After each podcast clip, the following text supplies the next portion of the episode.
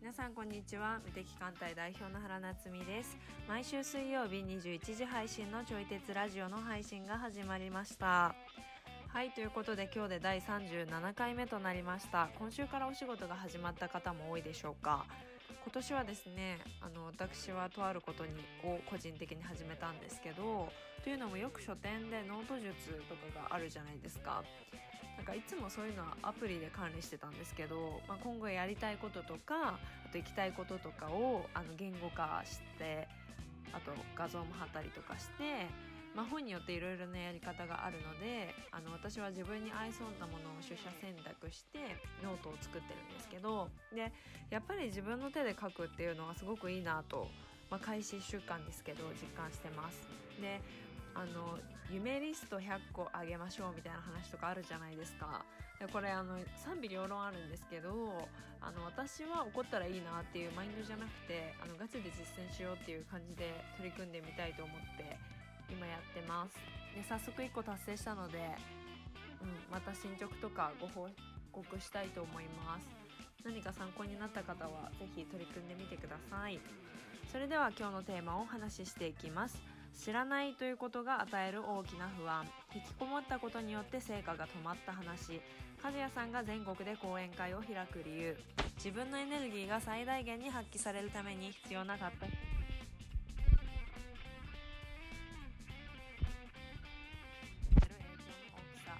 などといった話をしております。ちょい鉄ラジオでは唯一の自分に向き合うきっかけにラジオきっかけになるラジオという立ち位置で発信していきますので聞いてくださる皆様が何か考えるきっかけになったらと思います。そしてお相手は教育業界で活動されております佐伯和也さんです。それでは本編スタートです。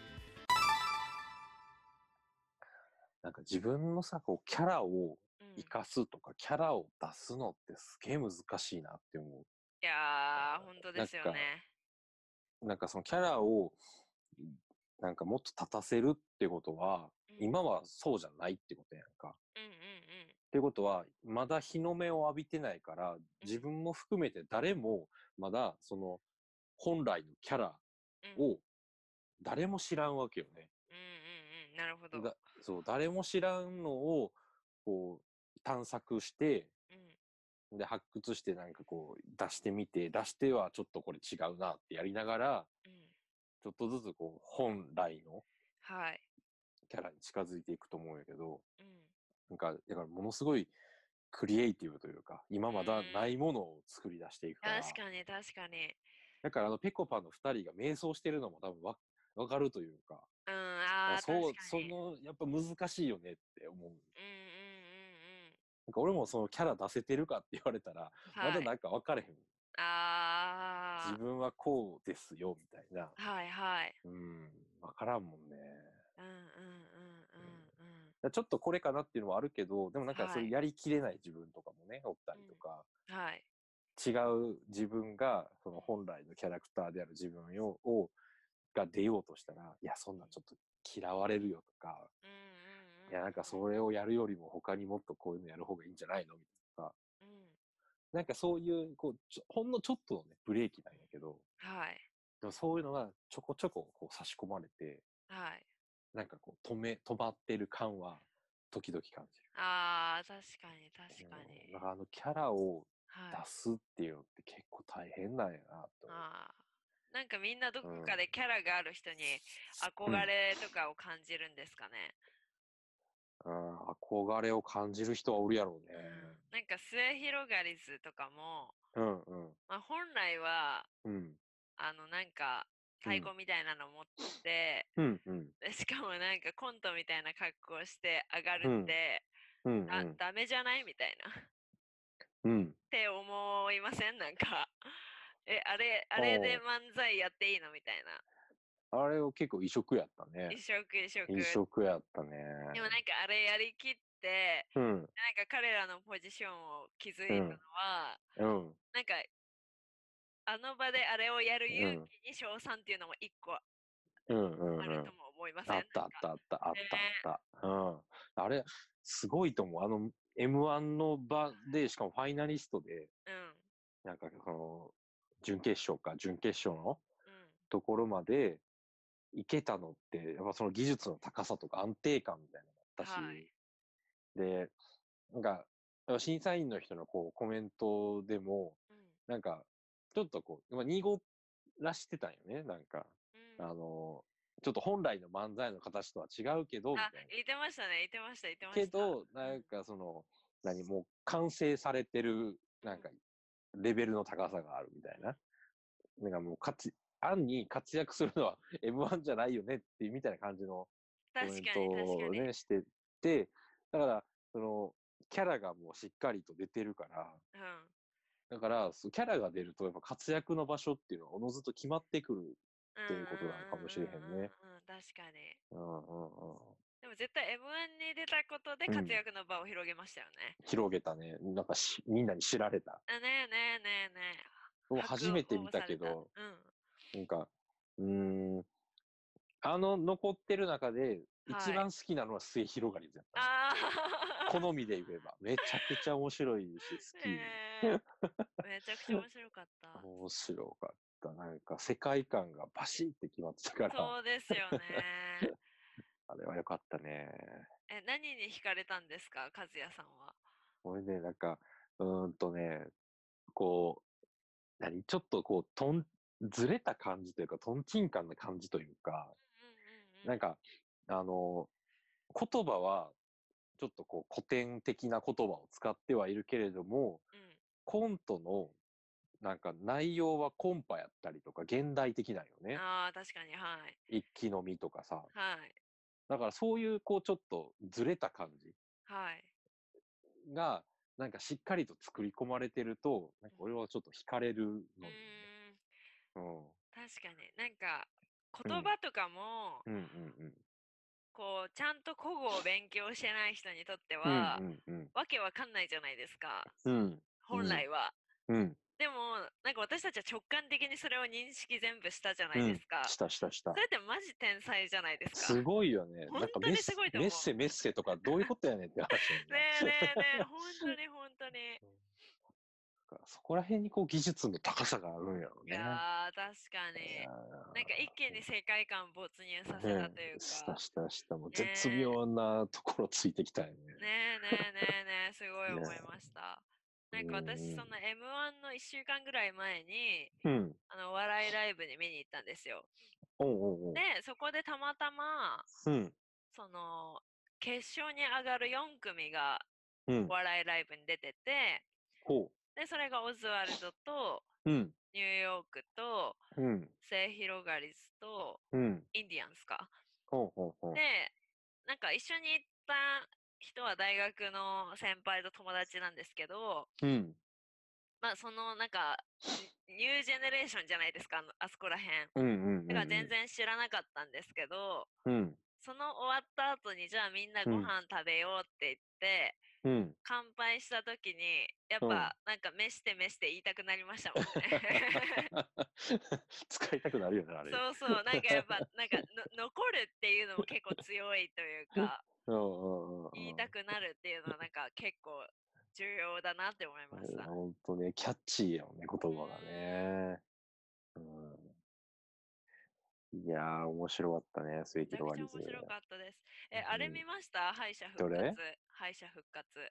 あ、敗者復活は見てないな。ああ、見てないんですね。うん。敗者復活も最高だった。なんかその、まあ、和牛が本当に圧倒的な票差で勝ったんですけど、うんうん。うん。なんか、まあでも、そうだなって感じだったけど、うん。私の推しメンの天竺ネズミがうん。もっと頑張ってほしか頑張ってほしかったというか、うん。うん、なんか5位だったんですよ。5位やったね。はい。だからもっとあうんうん。順番とか、あともともとの認知力が高かったらか違ったのかもとかうん思ったり。うんうんうんうん。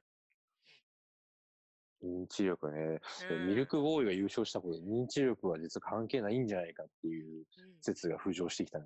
あ、本当ですか？いやえ、そんなことないい俺や、ミルクボーイ全然しなかったもん。なんだろう、いや、敗者復活はうん。視聴者投票だからってことだ。ああ、そういうことか。そうそうそう。そうか、そうか。視聴者が票を持ってるから、なるほどね。そこの勝負に関しては認知力が大事だけど、ああ、ああ、あのね、そうそうそうそうそう。でもあの本番に関しては、あ。うん。知らないからこそ期待値は低いし、うん、うん、うん、うん。とかはありますもんね。そうね。うん。うん、うん、うん、うん。なんか審査員に届いうん届くか届かないかみたいな 勝負ですかね。そうね。うん。うん。認知力、認知度か。うん。はあ、確かにね、知ってる、うん。なんかグコンビの方がうん、確かにちょっとこう、何、リラックスできるから、本当に本当に。なんか笑える。安心して笑える。うんうんうん。なんかなんとなく内輪感を感じるというかね、はいはいはい。笑う準備ができてる。そうですね。なんか構造を理解するのに意外と時間かかりません？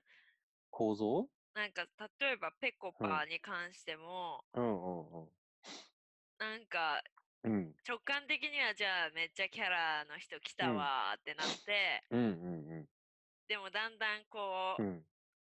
うん。休むのはいいことだとか、あ なんかそういうのが挟まってきて、てなんか本当にこの人たちってこういうもんだなっていうのは、うんお。そらく漫才の半分ぐらいから理解じゃないですか。そうね、そうね。うんだから最初の方はちょっと嫌いな漫才だけどっはい。ていうのが覆ってたわけよね。うん。なんか、なんか実質的な勝負は後半、うん後半というか、んんんこの人たちのこと知ってからの判断がどうこうになるから、確かに確かに。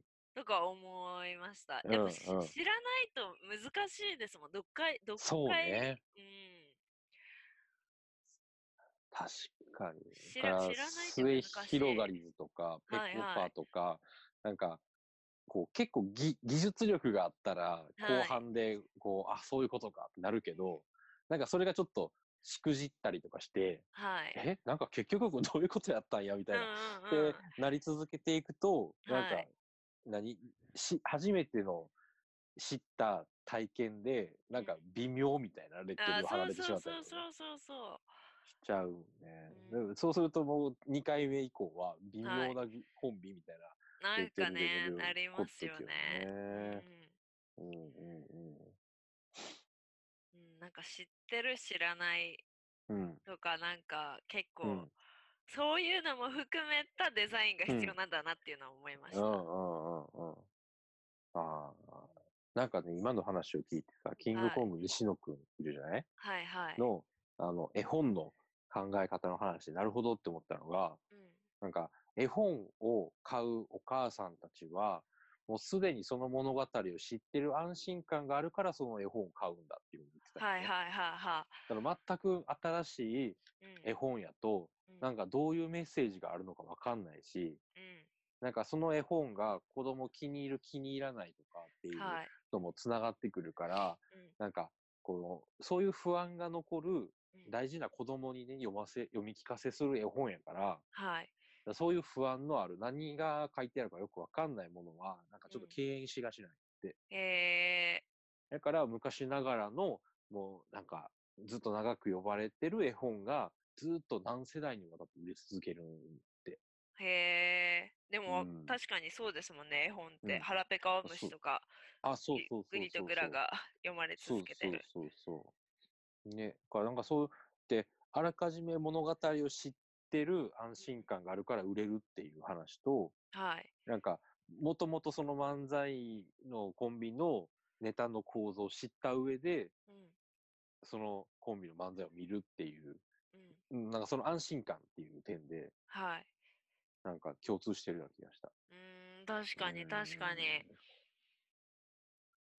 確かに。絵本的な 絵本的うな言い過ぎかもしれんけど。うん だから全く新しい、うん、なんかネタとかも、まあ見るっちゃ見るけど、はい。なんか YouTube でちょっとこう、何、休憩時間とかに漫才を見たりとかして探すのも、あなんか新しいグループのうん。コンビの漫才を見るっていうよりは、はい。なんかサンドイッチマンだったりとか、ああ、確ノンかに。スタイルだったりとかはいっていう、なんかもう、何もうずっと知ってるいや確かたちのに。ついつい見るかな。私もそうだ。うん。あ、それでさ、もう一個あるんだけど、はい。これ音楽も一緒やなって思ったの。うんうんうんうん。なんか音楽を、作業用 BGM とかもはい。聞くときうんに、あの、なんか全く知らない、なんか最新の曲とかっていうよりも、なんか自分の好きな曲とか、よく知ってるアーティストの曲とかならはい聞く。うんけどうんうんそうじゃないのってあんまり進んで聞こうとせえへんなってああ、確かに。思う。うん。だから知ってる曲が流れると、うん。わってテンション上がるんだけど、なんか知らん曲やのに知らんっていうだけで、うん。なんかテンションが上がりづらい。確かに。なんか新しいうんことを始めるのにはエネルギーがかかるうんみたいなのとちょっと似てますかね。ああ、確かに確かに。それをなんかしょ消化するのうんにすごい時間かかるというか、うん知らないものを。うん。うんまずね、理解せんとあかんもんね。はーい。これはこういうものだっていううん。うんうんうん。だからそこに一番エネルギーを使うんやろうね、きっと。うん。だからそこにエネルギー使うから楽しんでる余裕がない。ああ、確かに確かに。うなるほどな。んとはいえ、なんか知ってるうんものばっかりに言ったら、おそらく、うんお自分が退化するじゃないですか。んそうね。うん。それは間違いない。ねだから意識的に新しいものとか、え。うん。なんか今までなかったようなものに触れる、なんかタイミングは必要ではあると思う、ね。いやー、絶対必要。うん必要ですね。確かに。ねそういうのを発掘するときは、なんか、こう、ながらで音楽聴くみたいな、っはい。ていうのやと、なんかそっちにやっぱエネルギー取られちゃうから、うんうん。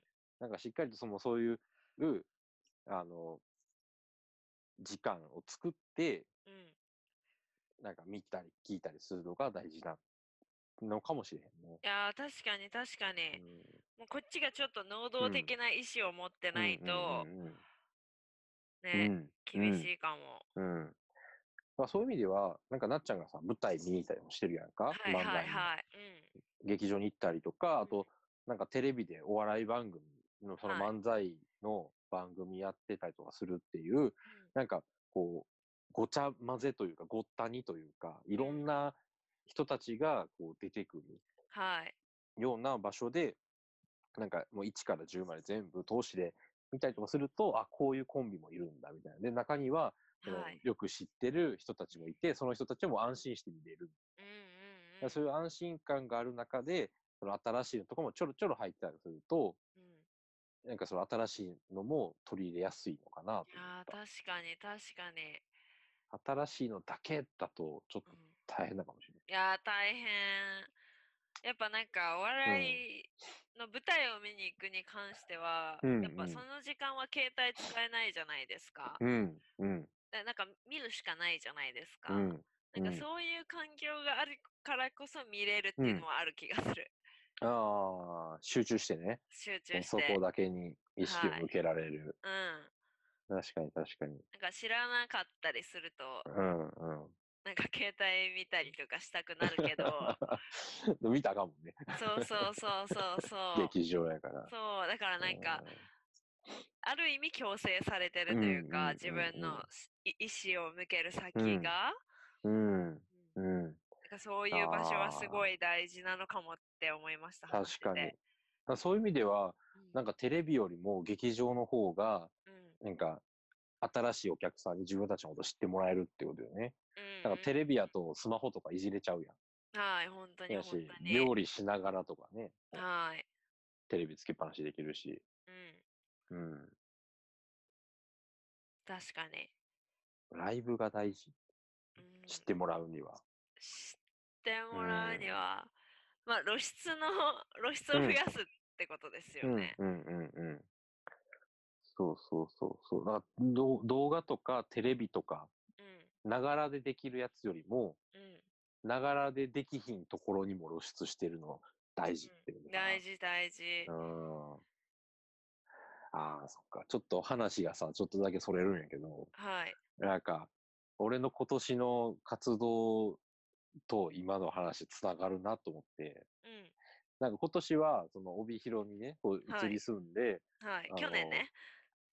ああ、そうそう、去年、去年移り住ん、あ、ごめんね、はい去年、去年 移り住んで、はい。そうだね、年明けたてやもんね。そう、年明けたんでう。んうんうんうんこういうのなかなかなか馴染むまで時間がかかるんだねそうはい。で移り住んで、まあ、はい実際に2018年に移り住んでるから、うん。あのまあ、そこが2年、1年半ぐらいかな、経つんだけど、でもその2018年の後半ってこう二重生活うん、で、なんか東京と帯広もなんか行ったり来たりしてたよね。はい。で、それがその2018年年末で一区切りついて、2019年はもうなんか帯広生活が中心になる、もうほとんど。うんうんうん。うん、もう8割、9割帯広にいながら、はいた。まに講演会とか、あのうんベースはい。とかで、こう東京に行ったりするぐらいだったよね。うん。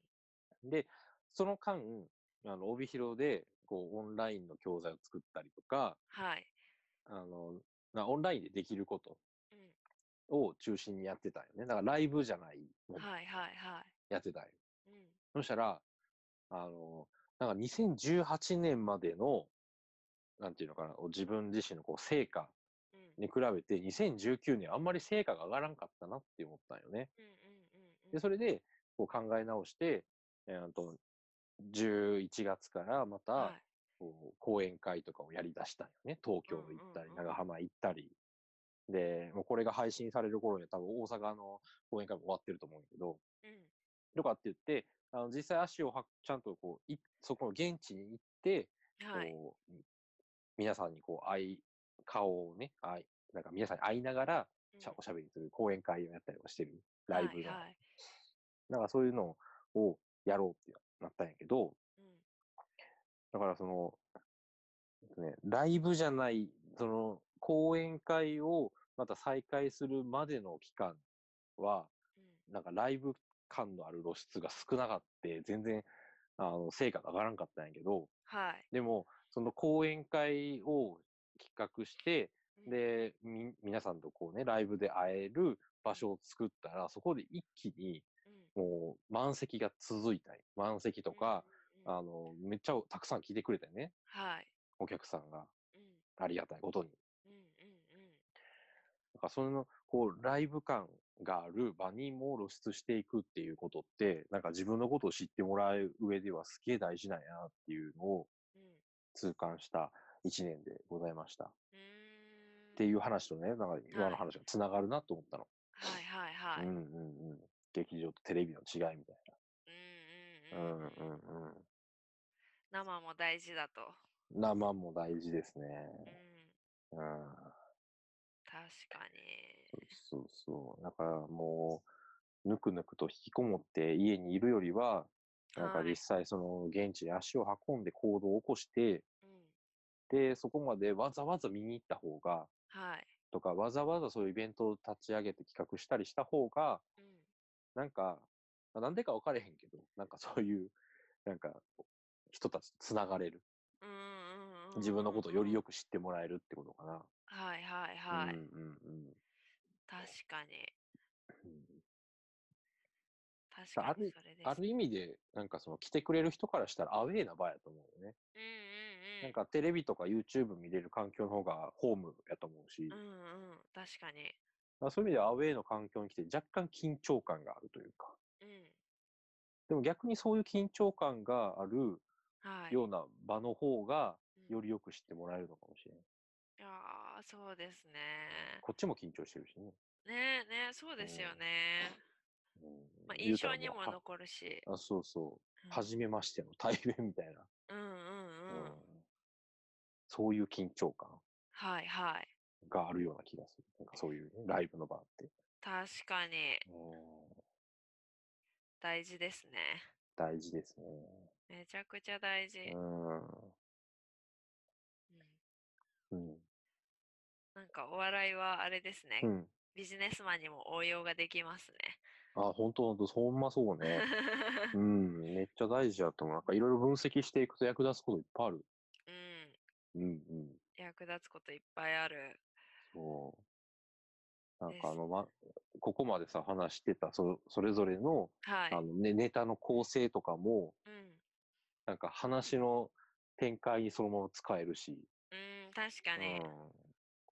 キャラ芸人になるしかなかったんだとかね。ペコあパののね、共感の嵐すごい。あそうそうそうそう。全部ひっくり返していくみたいな。突っ込むと思いきやみたいなね。私、あの、ニューヨークうのん。松本さんに怒られたやつが、うん。私的には大好きだった。なんて怒られたっけ？なんか、あうんの、個人的には、うんこう、ツッコミの人がヘラヘラやりながうんらするのは好きじゃないみたいな。ああ、はいはいはいはい。視聴者の代弁だっていう、そうそうそう。はいはい。な、なんだっけ？なんか、なんやねんみたいな感じで、うん。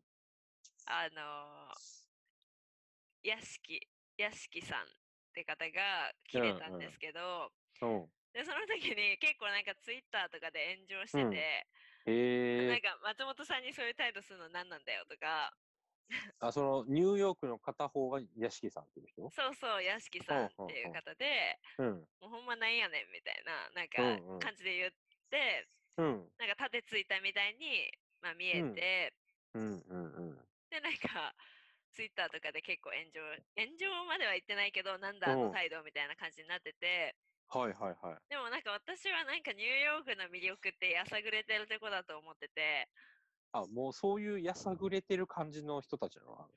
うん、ニューヨークやさぐれてると個人的には思ってます。そうなんうん。や。なんかへえ YouTube チャンネルとかで、うんうん、うん。あの、ラジオを配信したりしてるんですけど、はいはいはい。もうなんか、わ悪口多めみたいな。な なんですかね。そうなんや。そうそう、なんかやっぱりニューヨークずっと注目されてて、うんうん、うん。で、もなんか今売れるんじゃないか、今売れるんじゃないかっていうのを本当に何年も言われてて、うんうん。なんだけど、なんか全然、その、うん芽が出なくて、うん。本当に5年ぐらい言われ続けて、やっと M1 の決勝に上がれたっていう。感じなんですよ。うんうんうん。だから、なんか、うん、私的にはすごく、うん。そのやさぐれたニューヨークが、うん。なんかそこでね、醸成された。分野 らがうん。が出てきたのがすごい良かったのと、うんうんうん。あの、これ放送日はあれなんですけど、うん。収録してる前日におぎやはぎのラジオがあって、ほで、おぎやはぎが M1 最高だったみたいな話をしてて、う。うん。でもニューヨーク何なんだよあれみたいな。うん。なんか俺たちはニューヨークが大好きなんだみたいうんうん。な。で、ニューヨークはなんか偏見であふる、なんかへりくつを言ってるうん。のが魅力なのに、うん。あの M1 の漫才ではお気に入っただろうみたいな。お気に入った？っ そう、なんか、ていうのは、なんですかね。無難、無難なやつをやってるっていう。なるほどね。ニューヨークらしさを出すんじゃなくそうそうて、そう。ちょっとこう、受けそうなやつというか。そうそうそうそうそうで、もう俺たちの大好きなニューヨークじゃないんだよみたいな。ーうんうんうんニューヨークで見たいのはそれじゃないんだよとか言って、ああ、そうなんや。おぎやはぎがすごい言ってて、うんうん。あーもうすごいなんか的を得てるわと思ってはあ。そうか、あの、まあ、M1 でやったネタは、そのやさぐれ感とかあんま出てなかっあたっていうか、そうそうそう本来の。そうそう。ああ、そうなんや。うん。でもささっきのあの、うん等。身大を出すみたいな話にうんですけど、うん。やっぱ自分らしさを出していくっていうのは大事だなみたいな。うんうんうんうん。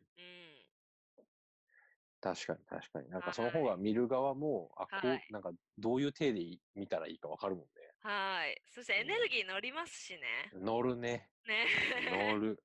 ねすごいそれは感じる。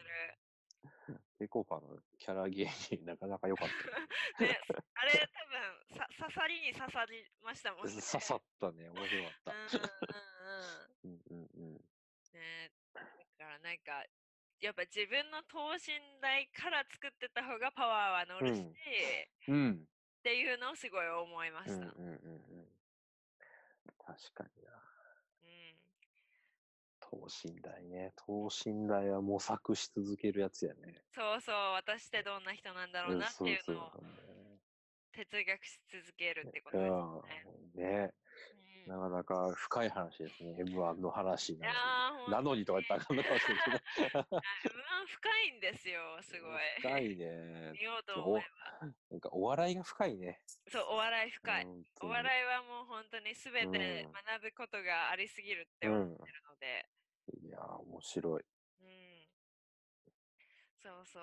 なんか私、うん M1 大好き、あ M1 楽しみみたいなことを、うん。まあ自分の発信媒体やうんうんうん。メルマガなどで告知、うん告知っていうか、うん。なんか言ってたら、うん。全然お笑い普段見ない人が、うんうんうん。なんか M1 見てくれたみたいなメッセが結構お来て、ー。うん。なんか、なっちゃんのエネルギーに負けたみたいな。それをなんかいただいたときに、うんうん。あ、もうそれでやっぱ大事よな、みたいな。いいねやっぱ好きを伝えていくとか、うん自分はこう思ってるっていうのを、うん。やっぱなんか伝えなきゃって思うと、うんうんなんだろう、ブランディングの仕事とかに関してうは、ん。うんどう伝わるのかみたいなことまでちょっと考えて、うん。なんですかね、だい瞬間的に思った言葉よりも、ちょっとうんうんうん。なんか伝わるように考えて考えてうんアウトプットするようにはしてるんですけど、うんうんうん。とは、それも大事だけど、うん同時に生身の感情がうん。伝わるような発信も大事なんじゃないかなって思いました。ああ。確かに、確かにって思うけど、なかなかテクニカルな感じだね。素、素の等身大を出しつつ、はい。でも、それを伝えたらどうなるのかなっていう、まあ、ある種はい計算よね。計算しなうん。がらも出していきつつ、はい。すごいね。なんか、計算してるけど、計算だと見せないはい。ようなはい。発信。うん。うんうんうん。もう、すごいね。お笑い大好き芸人だなと お笑い大好き。だそしたらなんかめっちゃお笑いイベント、なんかうんライブ見に行こうみたいなうんうんのに誘われる回数が増えたんで、うん。うん。それ見に行くと私の心も平和になるんで、うんうんうん。なんかいい循環が生まれてます。ああ、いいね。うん。え一回なっちゃんとお笑い見に行ってみたいな。えー、見に行きましょというか俺私劇場で見たことない。う。マジ？超損してる。そう、大阪出身なのに、生まれも育ちもえ大阪なのに、ーはい。なんナンバーグランド花月とか行ったことない入ったこもうお笑い、本当にと超ない。け、健康的っていうか、うん。うん、もう、あ、ね、そうね。メンタルの健康が半端ないとう。んうんうんうん。な、病気治るっていうもんね、笑ってるとね。そうそう。なんか私、ないつも体を、あの、うん見てもらってるうん。ボディケアの先生がいるんですけど、うんうん。なんかその、この間体見てもらった時に、うん。なんかあったみたいな。す。ごい体がなんか喜んでるというか、本当に人生が何か大きく転換して、うん。ここだみたいな感じの、うん。なんか、体があるんですって。ほうほうほなんか、本当に新しい扉を開けたとか、う。うん。なんかもう自分は変わったみたいな時に、なんかうんある。感じみたいなのがその方の中ではあるらしいんですけど、うん。でも思い当たることはなんかその週にお笑いに3回見に行ったみたいな。2回か、うんうん 見に行ったことぐらいで、うん。なんか、そそれぐらいなんですけどみたいな言ったら、うん。あやっぱデトックスすごいされてるのかなみたいなことを言ってて、ほうほなんかその身体にまで影響のある。まあこれは個人のうん。差もあると思うんですけど、うんうんうん。その体をも変える笑う力ってすごいなみたすごいね。そんなにわかるもんなんや。そう、わかるもんらしい。へーそんな変化があるぐらい笑ったよね。そうそう。もういいですよ、お笑い。すごい健健康的っていうか、なんか精神の健康がうん一番いいかな、私。うんうん的にはうん。いかがだったでしょうか？私たちが話しているのは答えでもなくてただのテーマを投げている感じなので哲学するきっかけになったら幸いですそしてこちらのラジオではえっ、と、お便りやご質問などお待ちしております。フォームがあるので、そちらから送信してください。それでは来週も水曜21時にお会いできることを楽しみにしております。ではさようなら。